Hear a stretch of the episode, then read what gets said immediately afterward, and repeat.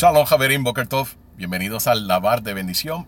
Este que les habla es Rafi González. Estamos en la lilla número 2 de la Parashat de Har, en la montaña.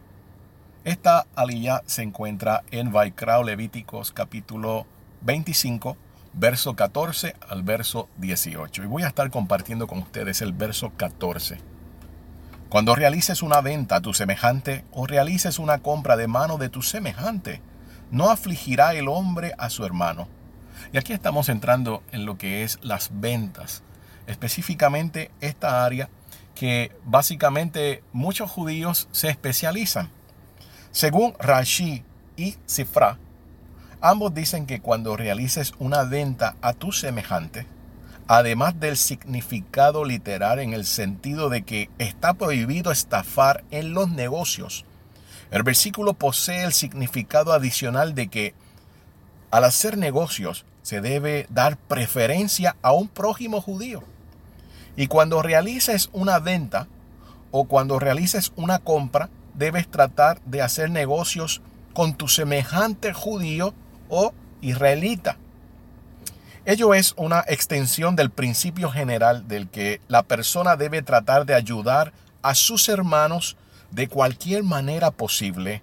En tal sentido, debe mencionarse que la forma más elevada de hacer una sedaka es ayudar a alguien para que se gane el sustento de manera honrable sin tener que acudir a la sedaka, de manera tal que la mejor medio de ayudar a un judío, entiéndase un hijo de Israel también, menesteroso que esté en necesidad es hacer un negocio con él, que la persona pueda negociar con él.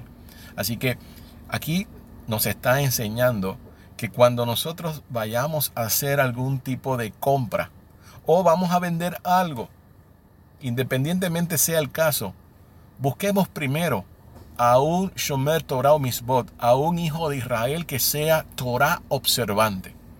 Eso es bien importante. Luego habla de no afligirlo y esta frase se refiere a la conducta en los negocios, de ser siempre transparente. No actúen injustamente el uno con el otro. No afligirlo también se refiere básicamente, además de los negocios, a que no se puede tratar a una persona despectivamente. Estamos hablando en específico también con hijos de Israel, con hermanos que están en el convenio. Nos está prohibido decir cosas que puedan herir los sentimientos de otro hijo de Israel. Y la Torah nos ordena, no puedes herir a otro hijo de Israel con palabras crueles o equívocas. Así que si uno conoce a un judío que es un ger, que fue un converso, o un Baal Teshuvah, un judío que solía no ser observante, no le recuerde su pasado. Podría hacerle sentir vergüenza o podría sentir incómodo. Y si tu hermano o tu hermana o amigo compañero se comporta neciamente, no te burles de él, ni se lo menciones, y no hagas ningún tipo de comentario que resulta molesto o doloroso a otro hijo de Israel. A veces podrías tratar de justificarte diciendo, no tuve la intención de dañarlo con ese comentario. Sin embargo, en el corazón sabes la verdad. Tuviste la intención de molestar o hacer enojar a tu enemigo. Y por eso en la Torah también dice, habrás de temer a tu Elohim. Aunque los demás no sepan cuáles son tus pensamientos, Hashem siempre lo va a saber.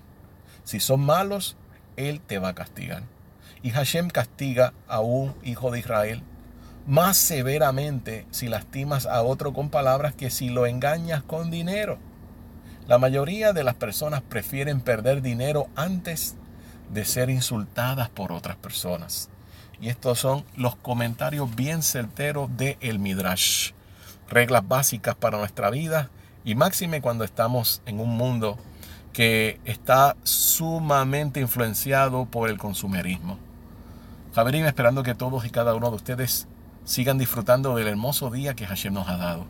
Shalom, Javerín.